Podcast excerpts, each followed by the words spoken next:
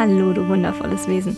Du hörst den Mint Over Matter Podcast. Mein Name ist Caroline, ich bin grafische Poetin und beschäftige mich hauptberuflich mit surrealen Gedanken und alltagstauglicher Achtsamkeit.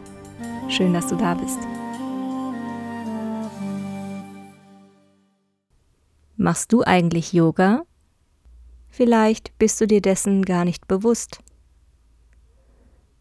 Auch wenn du vielleicht nicht regelmäßig akrobatische Posen einstudierst, ist Yoga viel mehr als Körperübungen und Meditation. Es ist ein über 5000 Jahre altes System der persönlichen Entwicklung von Körper, Geist und Seele. Die unterschiedlichen Methoden, welche man in der Yoga-Philosophie kennt, können uns dabei helfen, bewusster und achtsamer zu leben. Damit sorgt Yoga nicht nur für physische und psychische Ausgeglichenheit, sondern macht wahrhaft glücklich. Im Yoga Sutra beschreibt der achtgliedrige Pfad einen Leitfaden für die Yoga-Praxis. Als Ziel, wenn man es denn so nennen kann, hat der Pfad das Ende der Dualität und somit die Erleuchtung. Als Ashtanga werden die acht aufeinanderfolgenden Stufen dieses Weges bezeichnet. Dabei werden die Stufen nicht abgeschlossen oder hinter uns gelassen, sondern spielen zusammen. Wenn wir uns auf den Weg begeben, ist die Anforderung nicht, direkt alle acht Stufen zu beherrschen. Aber es gibt zahlreiche alltagstaugliche Tipps für die eigene Entwicklung und den individuellen Fortschritt. Stufe 1 betrifft unsere Haltung nach außen. Yamas ist die Ethik im Umgang mit anderen.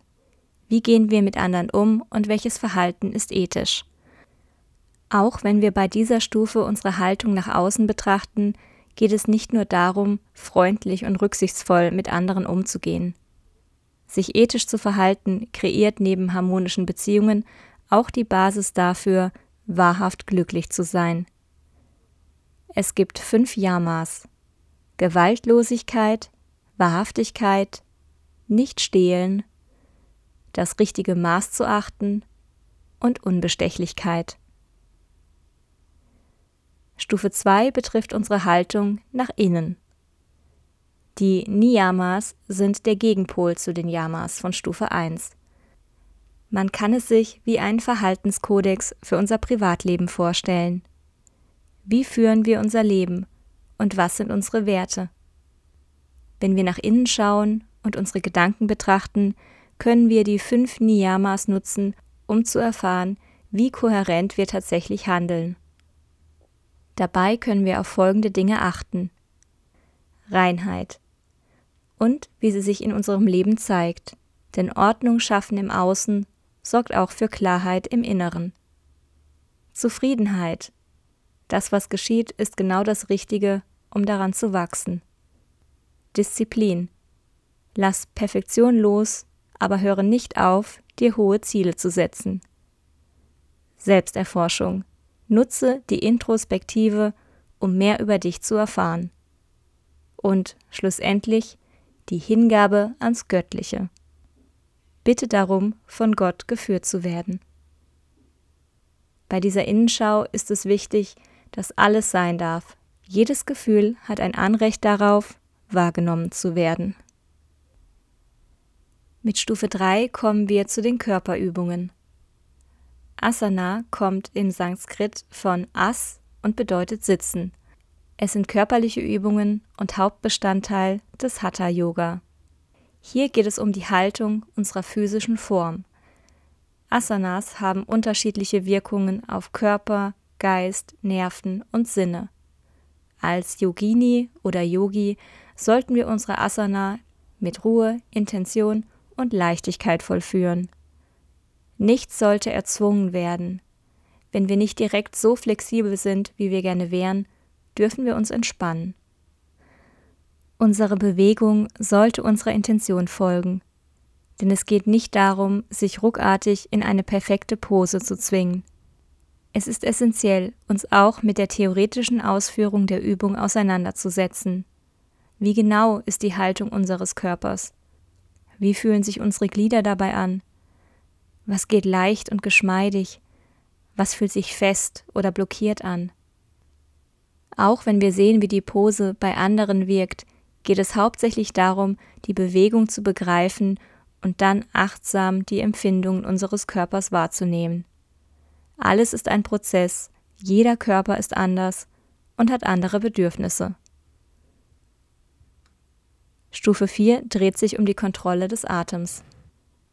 Pranayama setzt sich im Sanskrit aus Prana, der Lebensenergie, und Ayama, Ausdehnung oder Kontrolle, zusammen.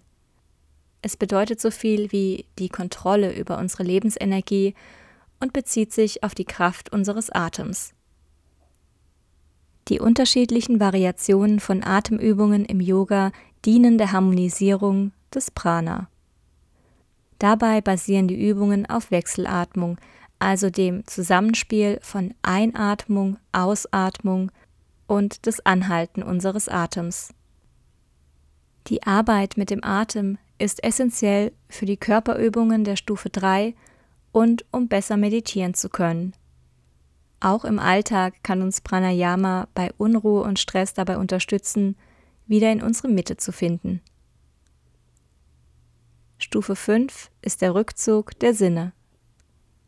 Pratyahara aus dem Sanskrit bedeutet so viel wie Rückzug der Truppen aus der Schlacht. Wir befassen uns bei dieser Stufe damit, unsere Sinne von Objekten im Außen abzuziehen. Es geht darum, unsere Sinne zu kontrollieren und nicht nur auf das zu reagieren, was um uns herum passiert. Unsere Augen wollen sehen, unsere Ohren hören, unsere Nase riechen, unser Mund schmecken und unsere Haut fühlen. Auch wenn es ein Geschenk ist, diese fünf Sinne zu haben, können sie uns vom Wesentlichen ablenken, und wir verlieren uns darin, auf Impulse zu reagieren. Wenn wir uns im Rückzug unserer Sinne üben, können wir eine Haltung einnehmen, in welcher wir uns nicht zu leicht von Reizen beeinflussen lassen und nicht in erlernte Reaktionsmuster gleiten. So kommen wir in eine meditative Stimmung und die Reize der Außenwelt verlieren für unsere Sinne die Wichtigkeit. Diese Sinneskontrolle unterstützt uns dabei, unsere Asanas zu meistern und hilft uns, zur Konzentration fähig zu werden. Stufe 6 widmet sich der Konzentration. Dharana ist das Fixieren unseres Geistes auf einen bestimmten Punkt oder Ort. Wenn wir uns unserer Haltung nach innen und außen bewusst sind und ebenfalls unsere Sinne kontrollieren, können wir uns beispielsweise besser auf die Bedeutung eines Mantras konzentrieren. Worauf möchtest du deinen Geist richten? Auf eines der Chakren, deinen Atem, oder auf deine Verbindung zu einer höheren Energie? Diese Fokussierung ist die Vorbereitung für die Meditation. Damit der Einstieg leichter fällt, können wir auswählen, auf was wir uns im Jetzt konzentrieren möchten. Beispielsweise den tieferen Sinn eines Mantras, auf ein bestimmtes Chakra oder man stellt sich ein Licht vor, auf das man sich fokussiert. Damit kreieren wir einen Ort der Konzentration. Wenn unser Geist zu wandern beginnt, sich Gedanken über Vergangenes oder Zukünftiges macht, können wir ihn immer wieder an diesen Ort zurückbringen. Stufe 7. Wir kommen zur Meditation. Dhyana steht für die Meditation. Ein weit gebräuchlicher Begriff, welche dir sicher schon in unterschiedlichen Situationen begegnet ist. Meditation ist so gesehen der Raum, welchen wir für die Aufmerksamkeit für eine Gottheit halten. Um es etwas pragmatischer auszudrücken, ist es ein Nachdenken, ein Sinnen, Betrachten oder das Halten einer Andacht. Perfekt für die Meditation ist das universelle Mantra Om. Es symbolisiert den Urklang und erleichtert das sich Einrichten in den meditativen Zustand. Wo wir uns bei Stufe 6 der Konzentration noch selbst daran erinnern mussten, unseren Geist auf eine bestimmte Sache zu fixieren, brauchen wir uns bei der Meditation nicht mehr bemühen. Das Mantra, auf welches du dich zum Beispiel gerade fokussiert hast, beginnt sich ganz von alleine zu wiederholen. Du kommst in einen meditativen Flow. Die Inhalte unseres Bewusstseins bilden nun einen ununterbrochenen Strom. Kein anderer Gedanke lenkt deinen Geist jetzt ab. Stufe 8 beschreibt ein neues Level, die tiefe Meditation. Samadhi steht für Sammlung. Es ist die letzte Stufe des achtgliedrigen Pfads. Hier erreichen Yoginis und Yogis eine göttliche Erfahrung, bei welcher sich das Ich und das Bewusstsein auflösen. Es kreiert Freiheit von Subjektivität. Diese Freiheit hat viel damit zu tun, dass wir uns an das große Ganze, Gott, das Universum oder wie wir es auch nennen mögen, hingeben. Mit dieser Hingabe öffnen wir uns bei der Meditation so sehr, dass uns eine höhere Sphäre bei unserer Befreiung unterstützt.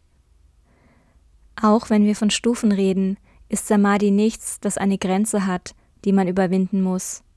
Im Gegenteil, es ist unendliches Überbewusstsein und die vollständige Ruhe unseres Geistes.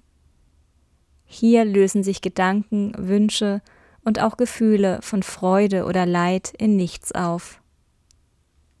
Auch wenn wir nicht über Nacht in einen solchen Zustand kommen, dürfen wir den Weg dorthin mit ganzem Herzen gehen und damit die Philosophie von Yoga in unseren Alltag bringen. Vielleicht machst du ja schon Yoga. Vielleicht ist dir gerade aufgefallen, dass du tatsächlich einige dieser Stufen bereits in deinem Alltag integrierst. Wenn ich dich inspirieren konnte, freue ich mich, wenn du auch in der nächsten Episode dabei bist. Falls du das Gefühl hast, dass noch jemand sich das Ganze anhören sollte, teile den Podcast gerne. Für weitere Infos kannst du auf meiner Website carolin-magunia.de oder auf Instagram at mintovermatter vorbeischauen. Ich danke dir für deine Aufmerksamkeit. Sei gut zu dir. Namaste.